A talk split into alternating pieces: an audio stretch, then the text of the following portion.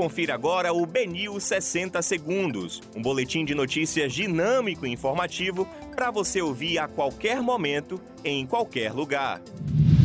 Olá, uma excelente tarde a todos. Hoje é quarta-feira, 17 de março de 2021. Eu sou Rafael Albuquerque e começa agora o BNews 60 Segundos. Regiões em que o número de casos de Covid continua crescendo terão medidas mais rígidas, diz governador Rui Costa. Novo ministro da Saúde defende distanciamento social para reduzir mortes por Covid-19.